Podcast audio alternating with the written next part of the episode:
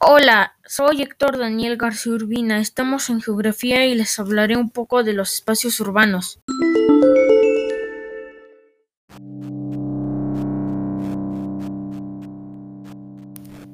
El criterio poblacional se refiere al número de habitantes. La ONU establece cuenta con 2.500 habitantes o más.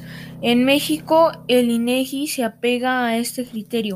Criterio funcional, actividades económicas y servicios, actividades secundarias y terciarias, industria, el comercio, los sistemas de transporte, las telecomunicaciones y los servicios de salud.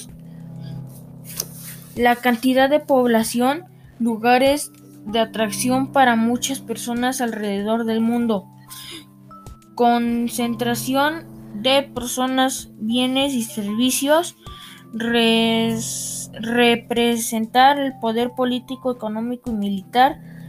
Ciudades más pobladas, Tokio en Japón, Nueva Delhi, India, Shanghái en China, Ciudad de México, Sao Paulo en Brasil, Mumbai en India y Osaka en Japón.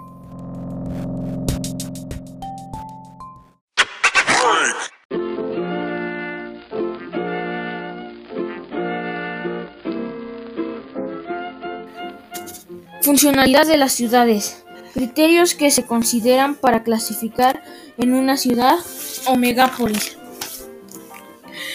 Espacios urbanos, alta densidad de población, Concentración de actividades industriales, comerciales y servicios, paisajes que consideran obras y de infraestructura, edificios, viviendas, calles y avenidas.